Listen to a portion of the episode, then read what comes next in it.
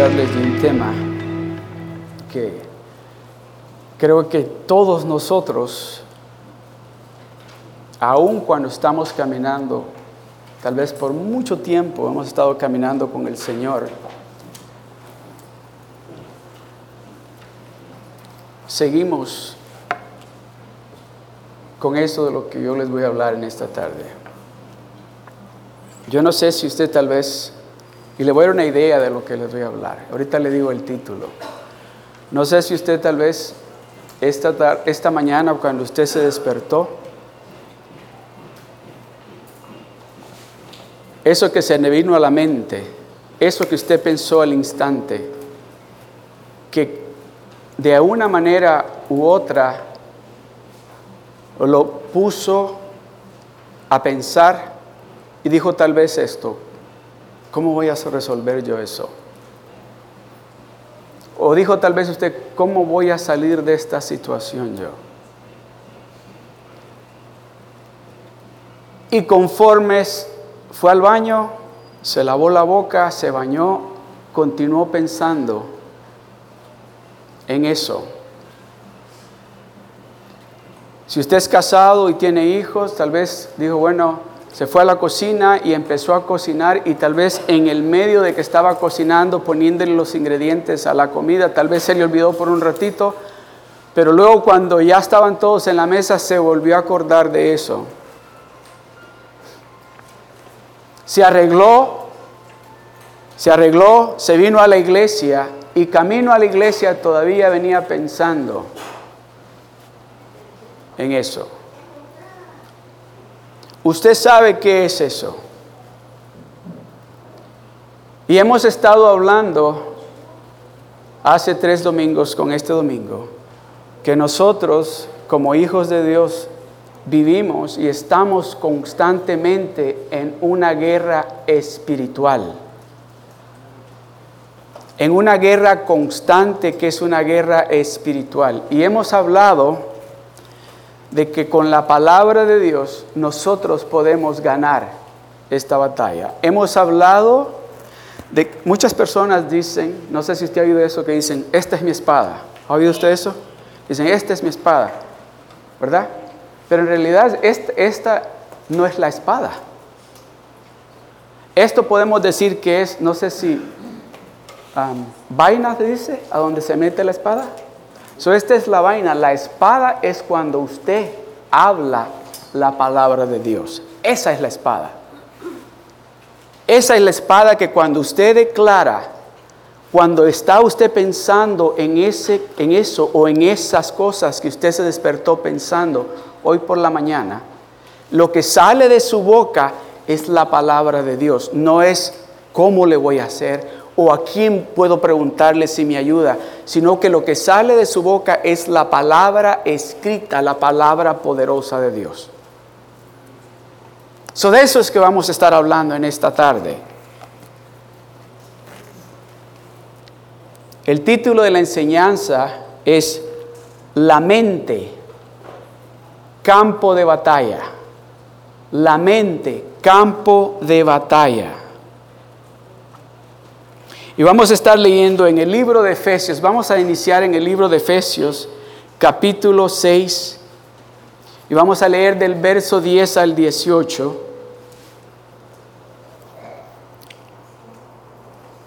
Les voy a leer yo y ustedes me acompañan en la pantalla. Amén. Yo les voy a leer a ustedes lo que dice, pero yo quiero que usted escuche para que entendamos qué es lo que Dios quiere decirnos para que cuando salgamos de aquí nos demos de cuenta de que el que tiene la autoridad y el poder es Dios, no nuestros pensamientos. Que con Él podemos ganar nosotros cualquier batalla que enfrentemos siempre y cuando sepamos cómo vamos a ir a pelear esa batalla. Amén. Dice el verso 10, dice, por lo demás, hermanos míos, fortaleceos en el Señor y en el poder de su fuerza. Pablo nos va a decir aquí en este verso cómo nosotros podemos tener la fuerza del Señor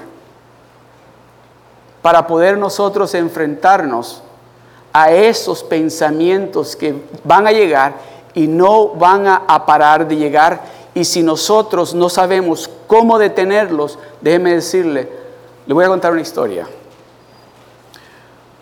Un muchacho lo agarró la policía ebrio y le dijo la policía, dame tu licencia y le dijo, no tengo.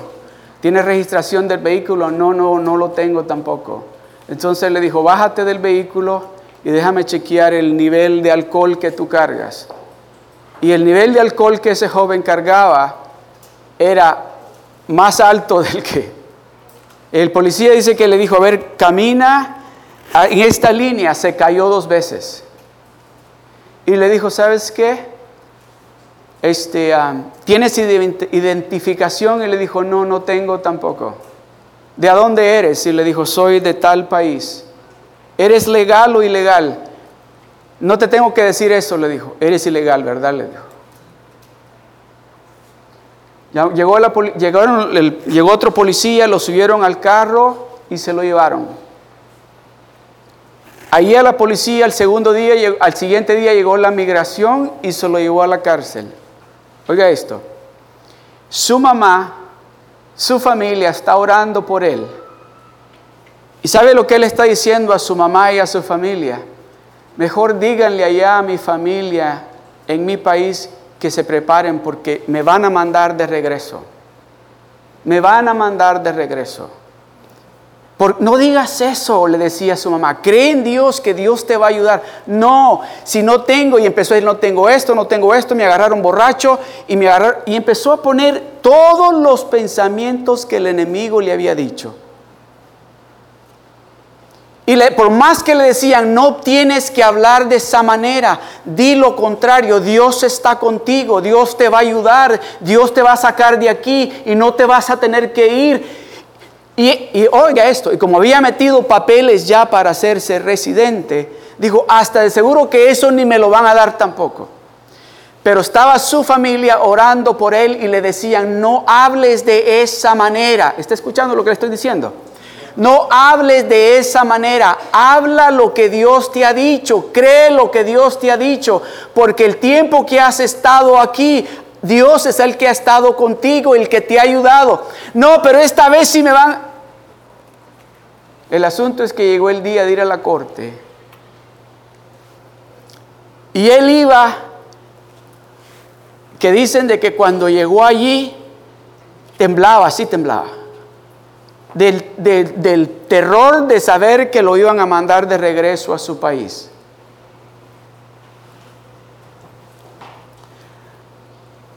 La cuestión es que le dice el juez, lo llamó y se paró y le dice, ok, ya te puedes ir para tu casa. Y él se quedó y le, preguntó todavía al policía que está dice, ¿qué dijo? Que te vayas para tu casa. Que me vaya para mi casa. Sí, vete ya para tu casa. No tengo que pagar nada. No oíste que te acabo de decir que dijo el juez que te vayas para tu casa.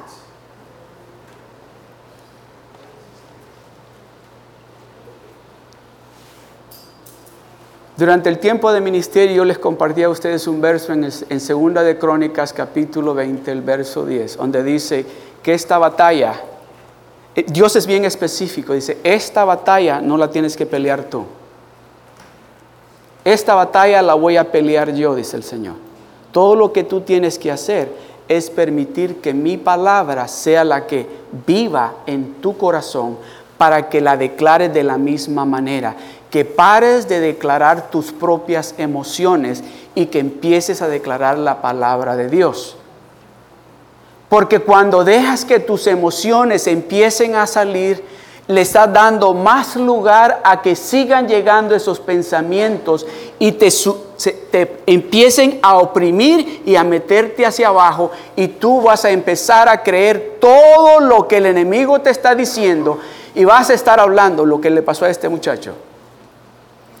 Oiga esto, sale y va para el carro, dicen, con la familia. Oiga lo que dice, de seguro que a la casa me van a ir a agarrar y me van a ir a regresar. Le acaba de decir el juez que se vaya a su casa sin decirle absolutamente nada. Ya le habían dicho que tenía que pagar por lo menos, si quería salir, para mientras le tocaba que ir a otra corte, por lo menos entre 7 a 10 mil dólares. Y el juez todo lo que le dijo es, ya vete para tu casa. Y él dice, le va diciendo a la mamá y a los hermanos, de seguro que esto es un truco. Allá a la casa me van a ir a agarrar y me van a echar. Oiga esto.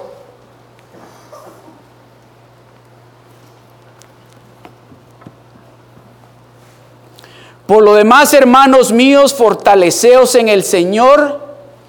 ¿Fortaleceos con quién? Por lo demás, hermanos míos, fortaleceos en el Señor y en el poder. Y en el poder, repita conmigo, todos juntos, y en el poder de su fuerza fortalezcámonos en el poder de la fuerza del Señor. No nos fortalezcamos en lo que yo creo, en lo que yo estoy pensando, o en lo que me están diciendo, o en lo que estoy viendo con lo natural. Fortalezcámonos en la fuerza del Señor. ¿Qué es lo que Él nos está diciendo? Dice la palabra de Dios que el que está con nosotros es más fuerte que el que está allá afuera. ¿O no dice eso? La palabra de Dios dice que si Él está con nosotros, ¿quién puede contra nosotros? Entonces, ¿por qué dejamos que sean nuestras emociones las que hablen en el momento que nos encontramos en la dificultad? Cuando tiene que ser todo lo contrario. Fortaleceos pues. Por lo demás, hermanos míos, fortaleceos en el Señor y en el poder de su fuerza. El verso 11, vestíos de toda la armadura de Dios para que podáis estar firmes, para que no te hagan para allá y para acá esos pensamientos que van a venir y que te van a decir, tú estás en un problema pero grande. Tú no vas a salir más de esto. Tú vas a vivir así de esa manera. Tú nunca vas a lograr nada. Tú te vas y oiga, ¿Qué le dijo esta mañana? ¿Se recuerda? ¿Qué fue lo que le dijo esta mañana? O es aquí, aquí somos todos los que nos levantamos en la mañana y lo primero que hacemos es nos arrodillamos, ¿verdad? Y empezamos a escuchar a Dios. ¿Correcto? So, no le damos lugar al enemigo de que venga a querernos traer esos pensamientos, sino que inmediatamente, tan pronto nos despertamos, nos vamos de rodillas y empezamos a escuchar a Dios decirnos, no tengas temor, no desmayes, porque vas a ver la salvación mía. Tú la vas a ver.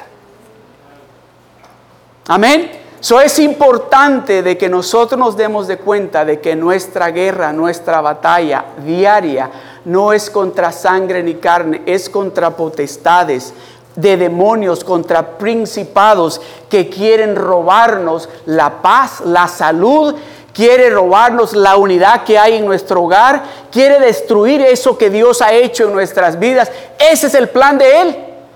O no dice así, que el diablo viene solamente, el diablo dice, tu adversario solamente viene a tres cosas. A matar, a robar y a destruir. Esa es su agenda. Él solamente viene a matar, a robar y a destruir. Y nosotros nos dice la palabra de Dios de que las armas, dice, de nuestra milicia no tienen que ser carnales, son armas espirituales. Y nosotros queremos pelear a lo espiritual en lo natural. Oh, es que es la culpa de ella, decimos. O es la culpa de él. O es la culpa de mis hijos. No, es mi jefe. Es, no, Estamos peleando constantemente contra potestades, contra principados que quieren destruirnos a nosotros. ¿Está entendiendo? No es contra su esposa, no es contra su esposo, no son sus hijos, no es su jefe, no, no es su familia, no es su papá o su mamá, son principados que quieren destruirnos.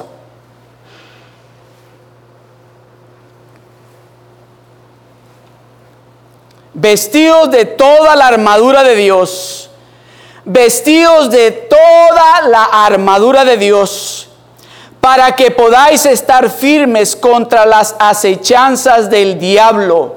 ¿Quién es el que los anda acechando? A nosotros. Porque no dice aquí para que puedan estar firmes contra las acechanzas de mi esposo, de mi esposa o de mis hijos, del jefe, de mi amigo. No dice contra las acechanzas del diablo. Que nos anda buscando para destruirnos, para robarnos, para matarnos. Vestidos de toda la armadura de Dios para que podáis estar firmes contra las acechanzas del diablo. El verso 12. Porque no tenemos lucha contra sangre y carne, sino contra principados, contra potestades, contra los gobernadores de las tinieblas de este siglo, contra huestes espirituales de maldad en las regiones celestes. ¿Se da cuenta con lo que estamos peleando? Y usted y yo esta mañana pensábamos que era en la casa. Contra eso es que estamos... Mire cómo dice. Dice, porque no tenemos lucha contra sangre y carne, sino contra principados, coma, contra potestades, coma, contra los gobernadores de las tinieblas de este siglo, contra huestes espirituales de maldad en las regiones. Cuatro ejércitos que están ahí y que andan buscando cómo robarnos la paz, cómo destruir eso que Dios ha hecho en nuestras vidas. Eso es lo que andan haciendo.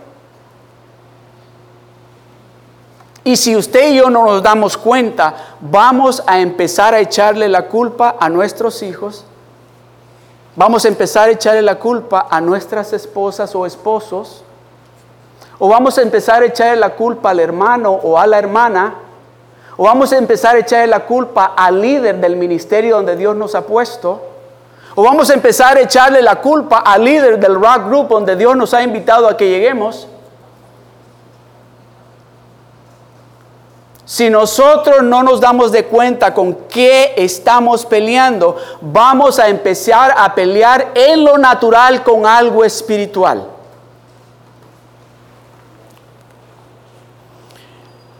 El verso 13. Por tanto, tomad toda la armadura de Dios. Por tanto, tomad toda la armadura de Dios. Repita conmigo, tomad toda la armadura de Dios una vez más, tomad toda la armadura de Dios. No dice que tomemos una parte. No dice que nos pongamos solamente los zapatos. Dice, tomad toda la armadura de Dios. ¿Para qué? Podáis resistir en el día malo. No dice en el día bueno. No dice en el día bueno. No dice en el día que hay convención en la iglesia. No dicen el día que todo está bien, que hay dinero en el banco, que tenemos un buen trabajo, que todo está marchando bien en la casa. No dice ese día. Dice en el día malo, para que podáis resistir en el día malo. Y mire lo que sigue. Y habiendo acabado todo en ese día malo, mantenernos firmes. Habiendo acabado eso en el día malo, vamos a estar firmes. No vamos a acabar derrotados, vamos a estar firmes sabiendo que hemos, nos hemos armado de toda la armadura de Dios y que hemos confrontado ese día malo con las armas de Dios y nos hemos quedado firmes. Y que podemos decir, oh, este día gané la batalla. Me atacó por todos lados, me tiró por todos lados, pero aquí estoy parado, no me tumbó no me derrotó. Sentí como que me, como que me sacó el aire un poco, pero hasta ahí llegó. Me volví a enderezar y aquí estoy. Aquí estoy. Pero a veces estoy yo tirándole golpes al aire. Al aire estoy tirando y le tiro patadas. Y él lo que hace reírse de mí. Y le digo, ¿y tú quién te crees? Y ahí voy corriendo y se ríe de mí. Porque dice, este no sabe usar las armas que él tiene. Eso es lo que Dios nos está diciendo, que nos está dando, nos ha dado armas poderosas que nosotros podemos ponerlas en práctica. ¿Sabe ese joven que le decía que, que camino al carro dijo, de seguro que este es un truco, ahí van a llegar al carro, a la casa a recogerme y me van a mandar. A las tres semanas recibió su residencia. Dice que, mire mamá, mire. Y la mamá le dijo, ¿no te dije? Te dije. So cambia tu vocabulario. No dejes que tus emociones sean las que hablen. Habla lo que Dios te ha dicho. Habla la palabra de Dios. Si Dios está contigo, nadie te puede tocar. Absolutamente nadie. Van a pensar porque te van a ver solo o sola y van a pensar, o oh, con este o con esta puedo hacer lo que me dé la gana. Pero déjeme decirle, Dios tiene ángeles alrededor de usted. Y cuidadito el que se meta en ese terreno donde están esos ángeles, porque van a salir sorprendidos.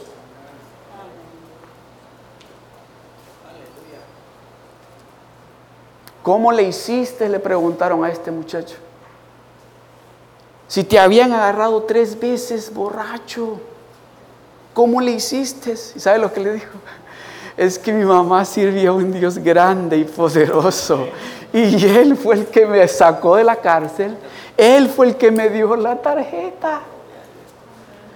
¿Se da cuenta cómo cambia? eso? usted y yo hemos ya experimentado el poder de Dios en nuestras vidas. So, entonces no tenemos que estar pensando lo que el enemigo quiere que pensemos, sino que tenemos que estar declarando lo que la palabra de Dios nos dice. ¿Qué es lo que dice Juan capítulo 15, verso 7? A ver, ¿me lo ponen? Si vosotros permanecéis en mí y mi palabra permanece en vosotros, pedid, pedid todo lo que queréis y será hecho para vosotros. A ver, repitámoslo todos juntos. Escuche, todos juntos repitamos esto. Si permanecéis en mí y mis palabras permanecen en vosotros, pedid todo lo que queréis y os será hecho. Pedid todo lo que queréis. Pedid. Pedid todo lo que queréis y será hecho para ti. No estoy diciendo yo, es Dios hablándonos a usted y a mí. Si permanecemos en Él y su palabra permanece en nosotros, ya cumplimos. Ahora pídale, pídale. Puedes decirle, Señor, yo estoy en ti y tu palabra está en mí, porque lo que sale de mi boca, Señor, es tu palabra y te estoy pidiendo porque dice que te pida. ¿Se da cuenta la diferencia que hace cuando lo que sale de su boca es la palabra de Dios? Pedid todo lo que queréis. ¿Qué es lo que usted quiere? No, no, no le escuche. No escuche esos pensamientos ahorita. No escuche esos pensamientos ahorita que eso está difícil. No escuche eso. No escuche eso. Escuche lo que Dios le está diciendo. ¿Qué es lo que usted quiere? Dígale a Dios, ¿qué es lo que usted quiere? Incline su rostro. Incline su rostro. Padre, gracias te doy, Señor. Padre, gracias, Padre Celestial. Gracias, Señor, porque tú, Señor, estás contestando estás contestando cada petición de tus hijos. Porque permanecemos en ti y tu palabra en nosotros. Y por eso, Padre, gracias, porque tú estás contestando cada una de esas peticiones. Gracias, Señor. Gracias, Padre. Amén. Es importante, es importante de que nosotros le creamos a Dios lo que Él nos está diciendo es muy importante porque si usted le cree lo que Dios le está diciendo, oiga esto, usted ya no va a dejar que sean sus emociones los que dicten lo que usted va a hacer mañana. Cuando usted le está creyendo a Dios, usted va a hablar de esta manera. Dios lo dijo. Dios lo dijo y Él lo va a hacer. Dios me prometió esto y Él lo va a cumplir. Yo nada más tengo que hacer es creerle a Él. Él dijo que lo va a hacer, nada más lo que tengo que hacer yo es creer. Él dijo que lo va a hacer y yo lo que tengo que hacer es creerle a Él. ¿O cree usted que hay algo imposible para Dios? O tal vez usted está pensando, no, es que mi situación está difícil para Dios. ¿Está pensando usted eso? Que su situación, que su enfermedad, o lo que sea que usted esté pasando, es una montaña muy grande para Dios removerla.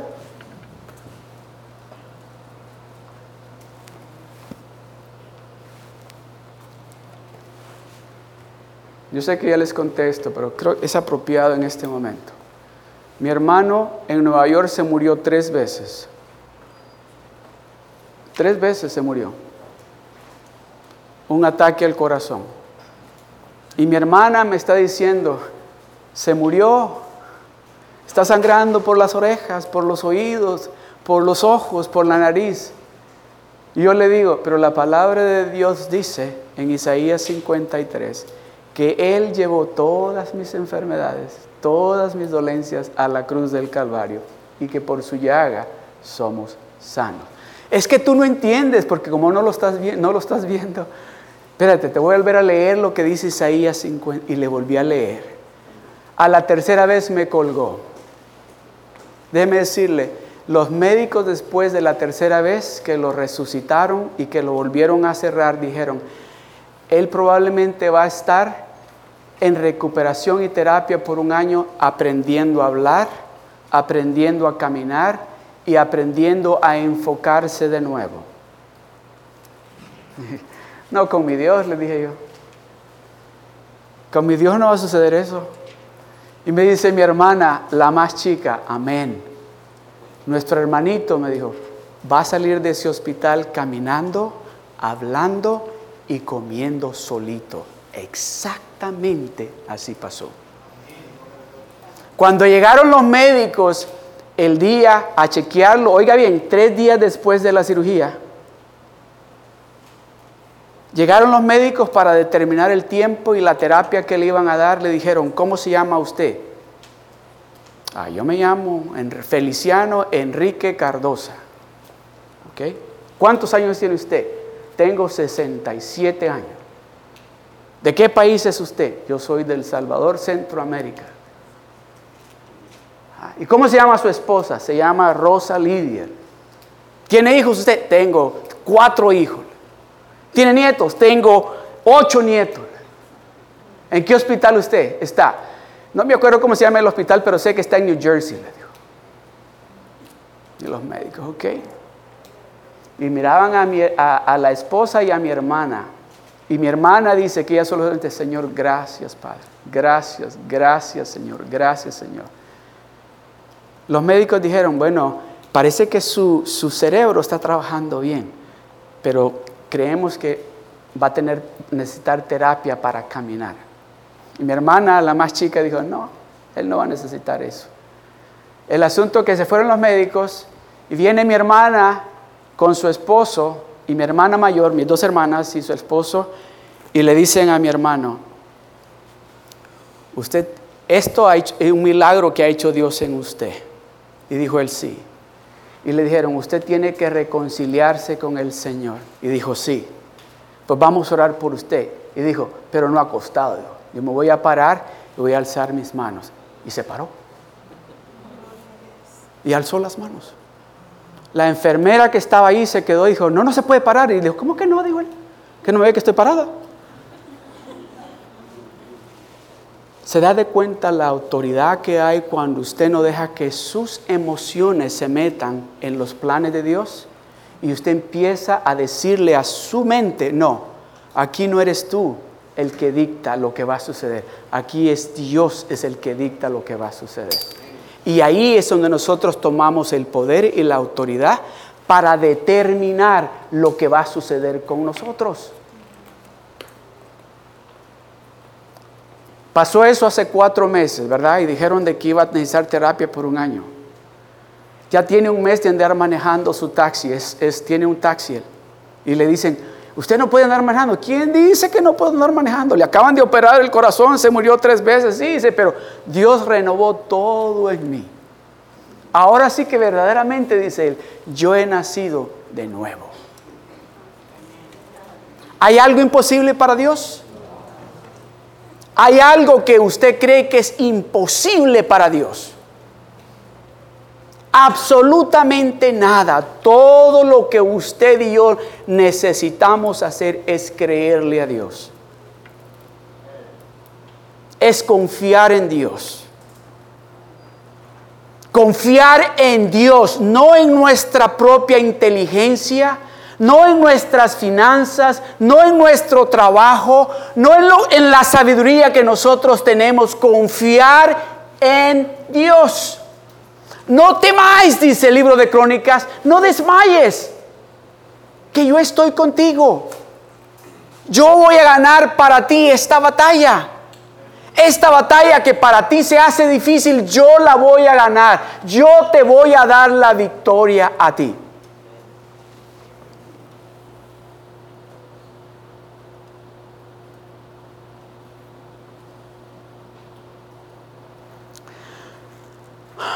Vamos al libro de Corintios capítulo 3, el verso 14.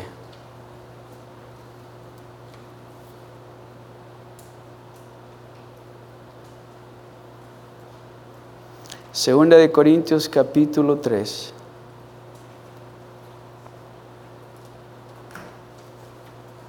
Verso 14. Dice, pero el entendimiento de ellos se embotó, se cegó porque hasta el día de hoy, cuando leen el antiguo pacto, o sea, el antiguo testamento, les queda el mismo velo no descubierto, el cual por Cristo es quitado. Está hablando de los fariseos.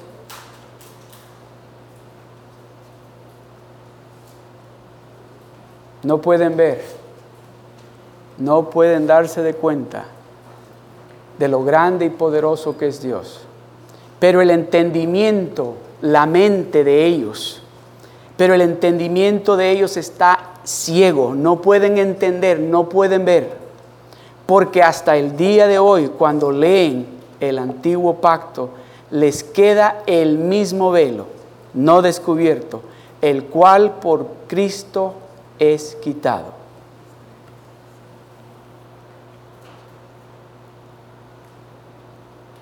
Segunda de Corintios capítulo 4 del verso 3 al 4. Pero si nuestro evangelio está aún encubierto entre los que se pierden, está encubierto. Oiga esto. Pero si nuestro evangelio está aún encubierto, entre los que se pierden está encubierto. El verso 4. En los cuales el Dios de este siglo cegó el entendimiento, la mente, cegó el entendimiento, que cuando vienen esos pensamientos no hay lugar para darle, para mirar lo que Dios nos está diciendo. Sino que miramos y nuestra mente está mirando la dificultad, está mirando el problema y en eso nuestra mente está concentrada. No podemos ver ni escuchar lo que Dios nos está diciendo. Es que esto está imposible, esto está difícil. ¿Para quién? Para usted sí, para mí sí, pero para Dios no.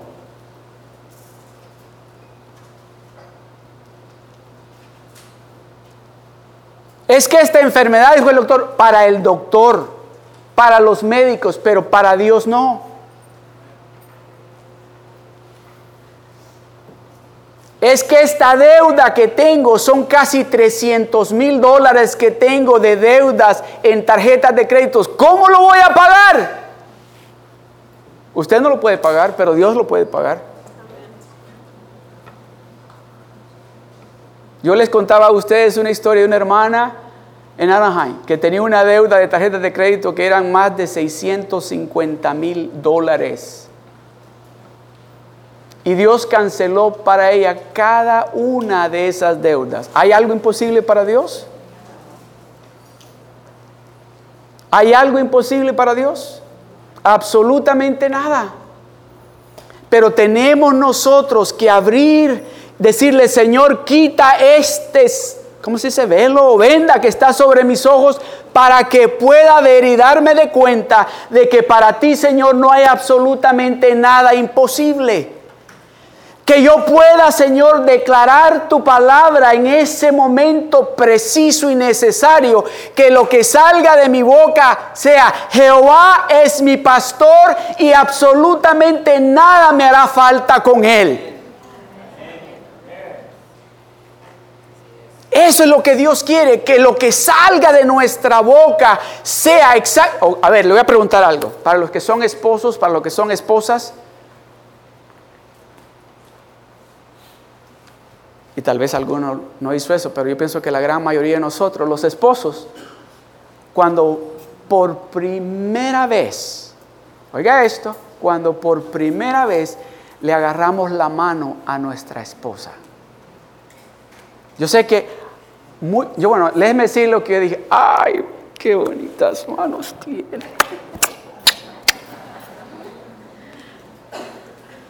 Yo no sé usted qué le dijo a su esposa, yo no sé qué le dijo su esposa a usted.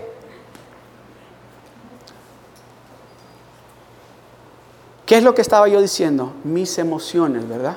¿Verdad que se estaba declarando? Mis emociones. ¿Me está entendiendo? Estaba yo declarando mis emociones, lo que yo sentía hacia ella. ¿Se imagina si lo que hubiera dicho, ay hermana, qué manas más rústicas tiene usted? Vaya que sea un manicure por lo menos. O le vi los pies y lo, ay hermana, necesito un pedicure, pero de emergencia. ¿Sí me está entendiendo por qué le digo esto? Es porque, por ejemplo, cuando nosotros estamos en la presencia de Dios, en el día bueno, Señor, qué maravilloso es estar contigo, Señor. Pero Él dice que yo voy a estar contigo en el día difícil en el momento difícil. Hemos pasado ella y yo momentos difíciles, pero le he dicho yo, we're gonna, get through this. We're gonna get through this. todavía estoy expresando mis emociones, pero yo sé, ya pasamos todo eso, vamos a pasarlos de nuevo juntos. Y Dios nos está diciendo, conmigo lo obtienes todo juntos vamos a lograr esto, lo vamos a lograr juntos. Entonces, ¿por qué no le decimos a Dios, Señor, si tú estás conmigo, yo sé que voy a tener la victoria en lugar de, estamos diciendo, ¿y ahora cómo le voy a hacer?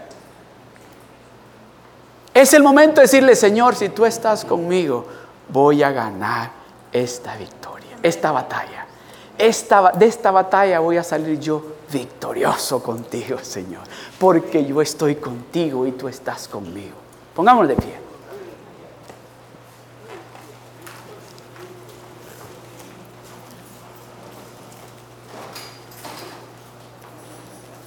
Pongámonos de pie. Les voy a leer esto y con esto vamos a concluir.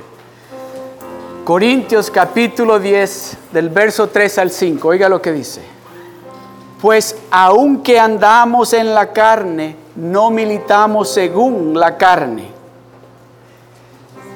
Porque las armas de nuestra milicia no son carnales, sino poderosas en Dios para la destrucción de fortalezas, derribando argumentos y toda altivez que se levanta contra el conocimiento de Dios, y llevando cautivo todo pensamiento a la obediencia de Cristo. Si Dios le ha hablado en esta tarde y le ha dicho que le diga esos pensamientos, no. Y que le está diciendo, escúchame a mí. Si es Dios tratando con usted en esta tarde, yo quiero orar por usted. Yo quiero orar por usted. Si ha escuchado usted a Dios decirle, ya dile a los pensamientos hasta aquí. De aquí en adelante yo voy a escuchar a Dios. De aquí en adelante y lo que yo voy a declarar es la palabra de Dios. Si usted ha escuchado a Dios, alce su mano ahí donde está. Yo quiero orar por usted. Amén. Amén. Aleluya. Aleluya. Gracias, Señor. Gracias, Padre. Gracias, Señor. Gracias, Señor. Quiero hacer otra invitación. Si hay alguien aquí que todavía no ha aceptado a Jesucristo como su único y verdadero Salvador, o hay alguien aquí que en este día dice, yo quiero escuchar la voz de Dios, ya no quiero escuchar esa voz que he venido escuchando por mucho tiempo. Yo quiero escuchar a Dios hablarme. Yo quiero que sea Dios el que me diga qué es lo que yo tengo que hacer a partir de este momento. Si ese es usted, yo quiero orar por usted. Alce su mano ahí donde está. Yo quiero orar por usted. Gloria a Dios. Gloria a Dios. Todos juntos, los que levantamos las manos, todos juntos hagamos esta oración. Padre Celestial, te doy las gracias. Gracias por perdonarme. Gracias porque no me estás criticando. Al contrario, me estás, Señor, motivando a que te escuche a ti porque tú, Señor, tienes grandes planes para mí y mi familia. En este momento me rindo delante de ti y te digo, Señor, quiero servirte a ti, quiero obedecerte a ti, quiero escuchar tus pensamientos, tu voz, en el nombre de Jesús. Yo declaro que de ahora en adelante mis oídos se van a inclinar a tu voz, Señor. Quiero seguir paso a paso lo que tú, Señor, me estás indicando que yo haga. En el nombre de Jesús te doy las gracias. Amén.